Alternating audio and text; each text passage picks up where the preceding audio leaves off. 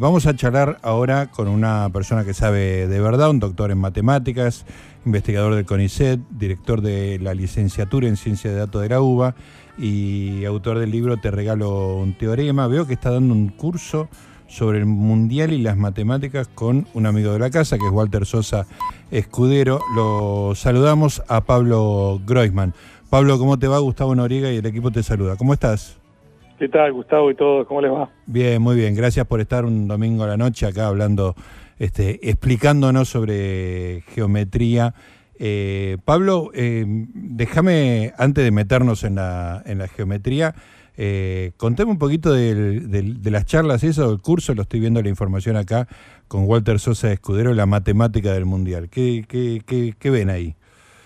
Bueno, es un curso de, tres clases que, armamos por, iniciativa de Walter. Walter tuvo la, fantástica idea de, hacer ese curso, eh, de ver qué, qué, hay de matemática detrás del Mundial. ¿no? Eh, esencialmente, es, eh, para ser honestos, es usar al Mundial de excusa para, hablar, para hablar de matemática, de, azar, de probabilidades, de estadística. Y bueno, es muy, muy indicado, ¿no? Un Mundial para hablar de eso. Sí, sí, sobre todo también porque, digamos, porque eh, aprovechamos para hablar de fenómenos que después aparecen en muchos otros lugares, no solo en el Mundial. Claro. Está muy bien. Eh, Pablo, te eh, no puedo evitar contarte una anécdota. Yo vas a tener que tener paciencia. Este, después te voy a dejar hablar. Pero tiene tanto que ver con esto, una cosa que me pasó hace casi 50 años, que es, es, pertinente que te la cuente, aunque ya la conté demasiadas veces. En el año 78 yo era mm, empleado de una librería. Yo estudiaba ciencias biológicas y por las mañanas trabajaba cuatro horas en una librería. Eh, era el año 78, como te decía, se venía el Mundial y había un premio, un concurso, que decía que tenías que acertar la primera formación de Argentina. ¿no? Eh, los 11 que ponía Argentina en la cancha. Eh, en ese momento, en la librería, yo estaba hablando con mi patrón. Y estábamos haciendo las cuentas de cuántos equipos posibles había en un plantel de 22 jugadores. En ese momento había una persona que repartía flyers de plomería, eh, que estaba mirando unos libros, pero una persona que estaba eh, mal, digamos, estaba al borde de ser un mendigo, estaba mal vestido, estaba sucio, y además se ganaba la vida repartiendo papelitos de plomería, ¿no? Nos escucha, agarra un papel y dice, eso es combinatorio de 22 en 11, que es 22 factorial sobre 11 factorial menos 22 menos 11 factorial. Este, Imagínate el asombro que nos causó. Además empezó a simplificar factoriales, así con todo esto se va con esto, pim, pam, pum, pum, y hizo un cálculo más o menos estimado. Eh, bueno, nos quedamos asombrados. Se fue, se fue con sus flyers a, llevarlos a otros negocios. Y después averiguamos, por esas cosas de la vida, que, era un mendigo que vivía en Plaza Lavalle, era físico y lo habían echado en el 66, en la noche de los bastones largos, eh, de la Facultad de Ciencias Exactas y Naturales. Y algún problema personal más grave, digamos, lo llevó a, a tener esa, esa vida, pero se articula perfecto con, con la charla que vos das con Walter. Wow, sí, sí, sí, sí. De hecho, justamente impactante la historia. De muy, muy impactante, sí. Eh, de hecho, justo en la clase que viene vamos a hablar del tema que aparece eh, repetitivamente cada vez que viene un mundial, que es el tema de las coincidencias. Ajá. Eh, entonces uno de los temas que vamos a aprovechar es hablar eso, de, de, esto de las, las, coincidencias que parece que son señales divinas y ver, ver qué herramientas uno puede utilizar para ver qué cosas son coincidencias y qué cosas son, claro, que tenían una cosas que eran completamente esperables. Una probabilidad muy baja y, y, otra una probabilidad más alta de lo que parece, ¿no? Exacto, exacto. Eh, Pablo, bueno, eh, ¿qué es la geometría? Uf, Así nomás se lo tiro. Que, es eh, pregunta difícil esa. Pero eh, una, una posible definición yo podría eh, decir, para irme, para irme a la definición de diccionario, ¿no? Sí, yo, arrancamos con eso. Es el arte de tratar con las formas. ¿Qué, te, ¿Qué te parece esa definición? Está muy bien, porque al, al haber forma estamos hablando de del espacio, digamos, ¿no? Que es la, donde la geometría sería donde la, la matemática se empieza a relacionar con el espacio, ¿no? Exacto, exacto. Y, la, geometría, digamos, también es, una cosa que eh, hay, la, la, noción de geometría y la interpretación de la geometría por parte de la matemática evolucionó mucho eh, a lo largo de los años. Entonces, la verdad que lo, que la mayoría de la comunidad matemática y en general entiende por geometría no es lo mismo en la época de los griegos, que en el Renacimiento, que después de la aparición de las geometrías no euclidianas, que en el último siglo, por ejemplo, e incluso, digamos, los últimos pares de siglos, como tomó, tomó también unas, eh, una visión bastante distinta, porque eh, también a partir de, una cosa que más o menos resulta familiar, que es, que es la introducción de los ejes cartesianos por, René Descartes, que es esta idea de poder relacionar eh, a, los, a los puntos y a los conjuntos de puntos con eh, con puntos de coordenadas, ¿no? Eso nos enseña en la escuela, por ejemplo, uno, dibuja los ejes cartesianos y uno un punto lo puede identificar con un par de números, que es lo que hace uno cuando dibujo punto en un mapa también, ¿no? exactamente, X y latitud, longitud, ¿no? Exactamente. Entonces eso hace que uno tenga eh, una identificación entre puntos del plano y pares de coordenadas, y entonces eh, hay una relación muy directa entre objetos geométricos y objetos algebraicos, porque uno puede descubrir un objeto geométrico, como puede ser un círculo, una recta, un triángulo, como el conjunto de puntos de, pares ordenados, ¿no? que, que verifican determinadas propiedades que son las de estar en ese conjunto. Claro. Y entonces eso, digamos, abrió toda una rama de la geometría que, que, tiene que ver más con cuestiones algebraicas o analíticas que, con, con, geométricas puras, ¿no? Claro, la geometría, la matemática se va al espacio y con esta operación algebraica vuelve a la matemática, digamos, ¿no? Al, a la, a la fórmula y a, y a, perder la idea conceptual del Exactamente, intuitiva, ¿no? Eh, bueno, es un poco también si uno puede pensar como que uno pierde la intuición o no, dependiendo de dónde esté parado. Claro. Eh, eh, pero sí, digamos, esta cosa, hay, una, hay, hay, gente que le gusta decir esta cosa de fórmula y forma, ¿no? O sea, mm. uno puede pasar de la fórmula a la forma, de la forma a la fórmula. Claro. ¿Y en qué momento la matemática vos bien decís, tenés los ejes cartesianos, X, Y, en el espacio X y Z. ¿En qué momento uno, la matemática decide liberarse de esa relación con, con nuestro sistema de, digamos, de estar en el mundo y pensar en más coordenadas, digamos, y, y por ejemplo, este, pensar en geometrías que no respeten, digamos, la, los axiomas euclidianos? Bueno, eso, eso llevó mucho tiempo porque la, la, la, geometría, lo que ahora llamamos geometría euclidiana, es justamente de la época de Euclides, de, los griegos antes, antes de Cristo. Yo soy muy malo para la fecha, pero digamos, eso es antes de Cristo. Sí. Y, y la geometría, bueno, siempre hubo, o sea, durante cientos de años siempre estaba el, la, la, pregunta si el postulado de las paralelas tenía que ser incluido como axioma o no, y llevó muchos años descubrir que no era necesario, que no era, que no era necesario incluir ese axioma y que si uno no lo incluía, eh, entonces daba lugar a otras geometrías. o sea, acá, otra geometría significa, uno define una geometría por un conjunto de axiomas. los axiomas son cosas que no hay que demostrar. Claro, pero a partir de uno, digamos, el conjunto de axiomas son los que van a definir la, todo, el, edificio que uno va a construir después, porque yo parto de estos axiomas y a partir de estos axiomas eh, empiezo a construir, ¿no? Construyo teoremas, con esos teoremas más teoremas, más teoremas, más teoremas, más teoremas. Sí, se arma todo un edificio alrededor de, arriba de eso. Exactamente. Y, y entonces eh, siempre estaba la duda del... del, yo eh, no, soy experto en este tema, pero, pero voy, a, voy a arriesgarme a, hablar un poco. Siempre estaba el tema este del quinto postulado de, de, las paralelas. Sí. Eh, y siempre estaba la duda de si, si, si, era necesario incluir ese axioma o si era posible deducirlo a partir de los axiomas anteriores. Y recién en mil, tengo miedo de errar con el... Con el no importa, pero, pero a 1500 más o menos, creo, por ahí, más o menos 100, 200 años. para lo que somos nosotros está el margen de error.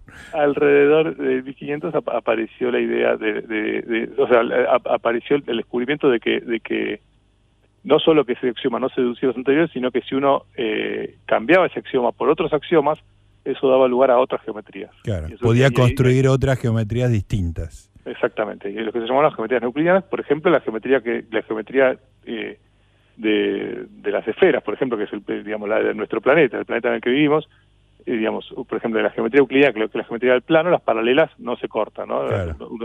Pero, pero si uno vive en el mundo, en el planeta Tierra, en el mundo en que vivimos nosotros, eh, eh, se, terminan todos en los polos, digamos. Bueno, si uno mira, por ejemplo, acá, los meridianos, que serían las paralelas, se, se cortan. Claro, claro. Está perfecto. Y, bueno, entonces da lugar a un montón de propiedades distintas. En, el plano uno sabe que, lo, que los triángulos, los ángulos interiores del triángulo suman 180 grados, pero si uno dibuja un triángulo eh, que en, un, en el planeta Tierra, en una esfera, no pasa eso. Claro. Eh, son tan, distintos. Entonces, bueno, eh, eh, bueno, uno puede dar lugar a, un montón de geometrías distintas con distintas propiedades.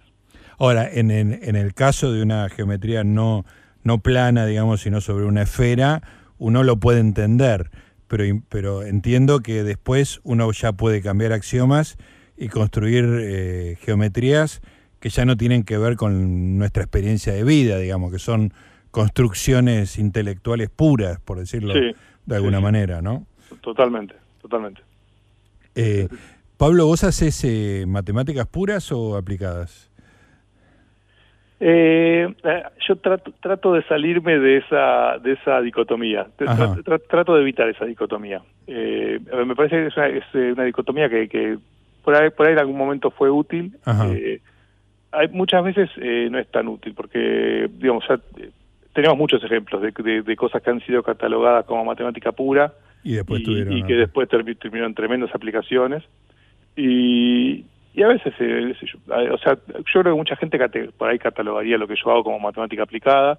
Eh, o sea, la, gente que hace cosas más puras lo catalogaría como aplicada. Mm. la gente que está más cerca de las aplicaciones supongo que lo, lo catalogaría como pura. Por ahí, por ahí, por eso evito, evito esa pregunta, porque estoy ahí medio en el medio. o sea que evidentemente puede haber un gradiente, digamos, no es este, que, es una cosa o la otra así de forma discreta. Totalmente, y a mí me resulta, a, mí me resulta difícil eh, categorizar la matemática que yo hago y muchas otras cosas, me parece que, es difícil ponerlas de un lado o del otro. y, mm, entiendo que haces, eh, por lo que veo, digamos, por ejemplo, con lo que estás haciendo con Walter Sosa Escudero, haces divulgación de la matemática, pero cuando haces matemática, digamos, vos este, sos doctor en matemática del CONICET, que, cómo, ¿cuál es el título de lo que vos haces? Que me, gusta, aunque no entienda nada. No, no, mi, área de investigación es eh, probabilidad, ah, probabilidad, procesos estocásticos. Bastante, por lo menos en el nombre se entiende. Sí, sí, sí, absolutamente. Eh, eh, me, me interesa estudiar los procesos que, que involucran el azar. Muchas mm. veces viene, provienen de modelos físicos, eh, a veces de modelos biológicos. Eh, hay muchos modelos que, bueno, por ejemplo, todo lo, que viene de la mecánica estadística, o, muchas cosas de, que tienen que ver con, con, modelos biológicos de, evolución genética, que, que, que, el azar juega un papel muy importante en esos modelos. Claro. Entonces nos interesa poder establecer modelos matemáticos para esas cosas y poder dar teoremas sobre el comportamiento de esos modelos. Ajá. Ah, bien, bien. Estás bien anclado entonces en la, en la realidad. No sé si en la aplicación, pero en la, en la realidad muy anclado. Sí, digamos, a mí me gusta, digamos, yo hago teoremas, mi, trabajo es hacer teoremas, pero a mí me gusta tener, eh, este, me, gusta que haya alguna motivación eh, de, de algún lado. O sea, en general esas cosas me, entusiasman, ¿no? Tomar modelos eh, de que vienen de, tratar de, entender un fenómeno físico, biológico, eh, social, y a partir de ahí generar modelos matemáticos y tratar de hacer matemáticas sobre esos modelos. Después termina siendo matemática más, pura, como, como, como decías vos, pero a mí me entusiasma la idea de, que de, estar estudiando cosas que vienen motivadas por alguna cuestión. Claro, está muy bien. Eh, Pablo, ¿qué es? Eh, cuando yo era joven, no sé si fue que lo descubrí yo o apareció en ese momento, pero se empezó a hablar mucho de los fractales. Me acuerdo de un tal Mandelbot, este, y era como una revolución, en, por lo menos en los libros de divulgación, ¿no? Es un tipo de geometría este, que, bueno, explícalo vos si, si, es, si es relevante o no relevante. Sí, sí, sí, eso es un área súper importante de la matemática, la geometría fractal se llama, que es entender también, o sea, digamos, ah, bueno, hay una parte que es la geometría fractal, que es entender de la geometría de conjuntos cuya dimensión no es un número entero, o digamos, podría ser un número entero también, pero digamos, eh, no necesariamente es un número entero. Uno se imagina por ejemplo, una uno se imagina que una recta tiene dimensión 1, Sí. un cuadrado tiene dimensión 2, un cubo tiene dimensión 3, ¿no? Uno se, se imagina ese tipo de cosas. Uno puede hacer construcciones para también de objetos de dimensión 4, dimensión 5, dimensión 6, que si querés después charlamos de eso, pero lo, lo interesante y lo que lo que es, eh, digamos, relativamente eh, novedoso, no, relativamente novedoso, quiere decir los últimos 50, 100 años, ¿no? Eh, es esto de que, de que hay eh, conjuntos cuya dimensión, hay una forma de, de, definir la dimensión de un objeto, y hay un montón de conjuntos cuya dimensión eh, está en el medio, no es ni uno ni dos, por ejemplo, puede ser que sea 1,3, 1,4, 1,7, y, y bueno, nos interesa entender la geometría de esos objetos también. De, de entender la geometría significa entender qué propiedades tienen, ¿no? O sea, qué, qué, qué propiedades geométricas, al igual que uno quiere entender las propiedades geométricas de una curva o de una superficie, bueno, cuáles son las propiedades geométricas de, esos objetos.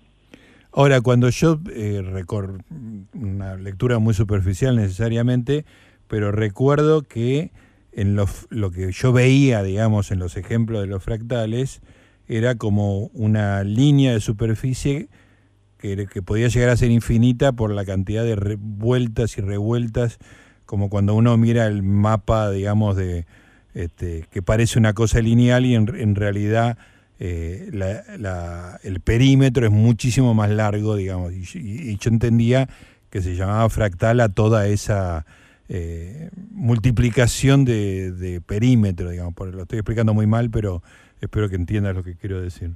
Estamos hablando con Pablo Groisman, doctor en matemáticas. Vos hablabas de, las, de, de, curvas como que se empiezan a arrugar mucho. Exacto. Y, y eso es un, es un, muy buen ejemplo de fractal. Uno se imagina, por ejemplo, el borde de un, por ejemplo, uno, uno se imagina, el, uno tiene un círculo en el plano, y uno dice el borde del círculo, lo que uno llama la circunferencia, es una cosa de dimensión 1, ¿no? Sí. Pero ¿qué pasa si uno mira el borde, por ejemplo, de, eh, de, de, toda la costa latinoamericana? Sí. ¿no? Y uno dice, uy, eso, eso, ya es como una cosa que está más arrugada, ¿no parece? Eh, como que da un montón de vueltitas, vueltitas, vueltitas, y ese tipo de curvas eh, que, uno, que uno construye eh, empiezan a tener dimensión más grande que uno. Ajá. O sea, se puede, se puede medir eh, y, y, la dimensión es un poquito más grande. Y, y la forma de construir, por ejemplo, esas, esas, son cosas que tienen dimensión que está entre 1 y 2, digamos, ¿no? Es más grande que 1, es más grande que la de una curva, pero más chica que la de todo, todo digamos, todo el, toda la superficie de Latinoamérica tiene claro, dimensión 2, claro. el borde tiene un poquito menos, eh, y, y bueno, se, la forma de construir es justamente, un, bueno, es una forma de construir, es agarrar una curva y empezar a, a como arrugarla, ¿no? En cada claro. cachito uno dice, bueno, cambia un pedacito de de curva por una vueltita y, uh -huh. y uno empieza a agregar. Y hay, hay, por ejemplo, hay un objeto que se llama la isla browniana, que se construye, un objeto matemático muy, muy lindo, uh -huh. eh, que, bueno, se construye usando una cosa que se llama el movimiento browniano, y, y es como una especie de, de, de, modelo matemático para lo que podría ser el borde de una isla. ¿no? Claro. Y, y, para ese objeto, Mandelbrot, justamente como lo nombraste, conjeturó en el año del la década del 80, ah, bien. conjeturó qué dimensión debía tener el borde de, de, de esa isla, y él conjeturó que tenía que ser eh, cuatro tercios, si no me equivoco, Ajá. que es un cuatro tercios es uno y un tercio, ¿no? Es un poquito más que uno, sí. pero menos que dos. o sea que si, de, si, déjame vos perdonar la brutalidad con que lo, lo llevo, pero si, si la costa, digamos, de esa isla fuera lineal sin arrugarse, sería uno. Con las arrugas naturales que tiene, Mandelbrot calcula que es uno y un tercio. Él, ya, él conjeturó uno y un tercio para este es, es un objeto matemático, ¿no? Como siempre los matemáticos hacemos modelos ideales sí, de claro. cosas, ¿no? Eh, y él conjeturó que debía ser uno y un tercio y la demostración de eso llegó en el año 2000 y pico, un poquito, después, poquito después del año 2000 recién. Pero esos son en fenómenos naturales, porque yo puedo imaginar que la superficie ese pueda ser infinita, digamos, ¿no? A medida que lo veo cada vez más microscópicamente, puede tener más y más arrugas y, digo, como el, como, como sí, la, la, la, liebre es, y la tortuga, ¿no? Es, este. eh, es la, mm, digamos, la longitud. Si uno, uno piensa, claro, si uno, si uno quisiera medir la longitud, sí. la longitud te daría infinito. Ah, es, está perfecto. Sí. Ahora, mientras hablo con vos, estoy, estoy googleando algunas dimensiones que, se, que se calcularon. Por ejemplo, acá encuentro, ¿no? Que la, la, la, por ejemplo, la dimensión eh, de la costa de Sudáfrica, 1.25. 1.25. No, 1.25, perdón. Eh, no, 1.02 para Sudáfrica, 1.25 para la costa occidental de Gran Bretaña. Así que es más rugosa la costa de Gran Bretaña que la de Sudáfrica. Exacto, exactamente. Este, ¿Y cuánto dijiste de Gran Bretaña? ¿1.25? ¿1 y un cuarto entonces? 1.25, claro, 1 y, un, uno y un cuarto para la costa occidental de Gran Bretaña y 1,02 para Sudáfrica. Sudáfrica muy lícito, ¿no? Bastante lícito. Muy cerca de U, pero, pero no tan cerca, o sea, digamos, lo más suave sería 1. Ahora, hay, hay fenómenos biológicos que dependen de la de la superficie, digamos, ¿no? Como la respiración, ¿no? Cuanto más superficie, la relación con el volumen, este, entonces conviene que sea más rugoso, por decirlo de alguna manera, que, el número ese eh, calculado por Mandelbrot sea mucho mayor que, que uno, ¿no? Con los alvéolos de los pulmones, que pienso este, que, es, importante la superficie, ¿no? Está bueno, no soy experto en el tema, pero, pero sí, está bueno que, que digamos, tener un, un objeto geométrico cuya cuyo borde, cuya superficie del, borde tiene dimensión eh, fractal, puede tener eh, muchos beneficios.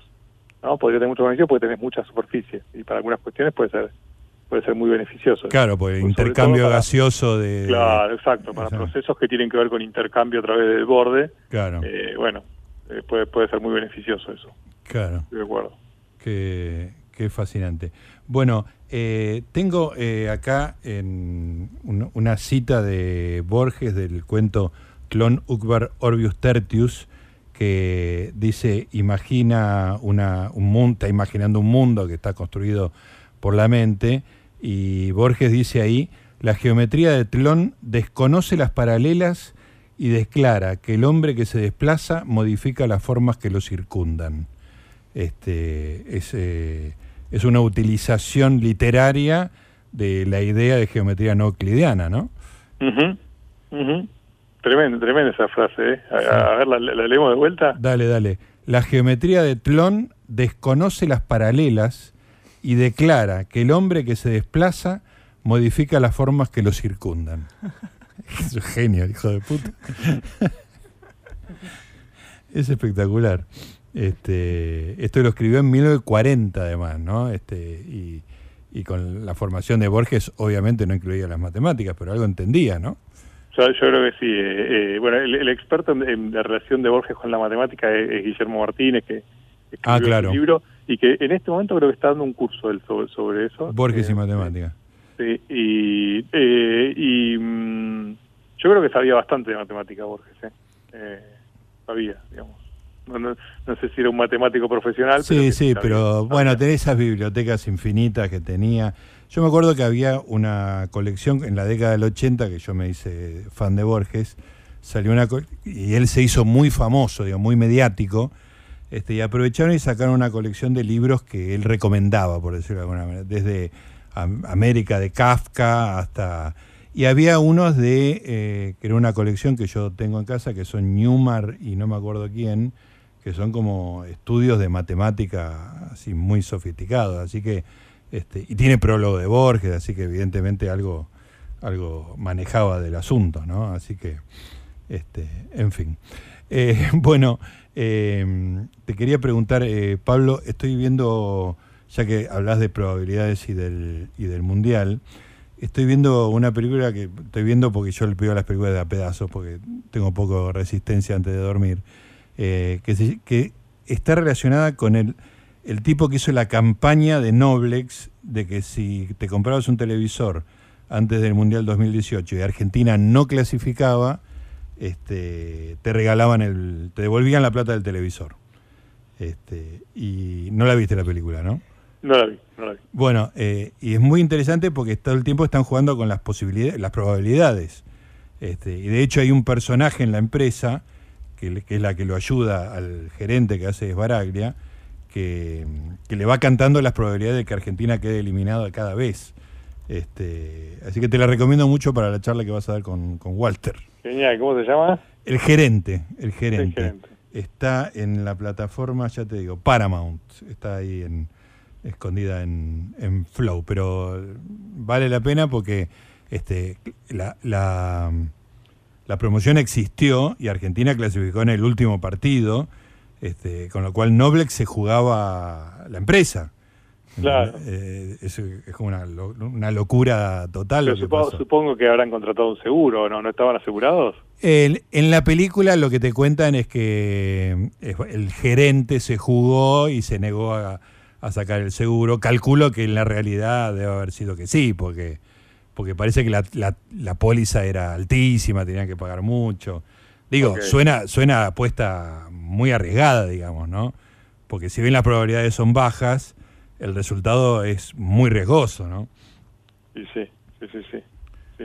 Bueno, ese, ese es todo un área de, de estudio, ¿no? Estas cosas, los sucesos poco probables, pero que, pero que cuando pasan Claro. eh, le generan un efecto muy, muy importante. Claro, este, eh, creo que eso cuando lo estudié yo eh, se llamaba esperanza, que era la probabilidad por el resultado y era la esperanza matemática. Este, y claro, si, la, si, si el resultado posible era morirse, digamos, era como infinito, ¿no?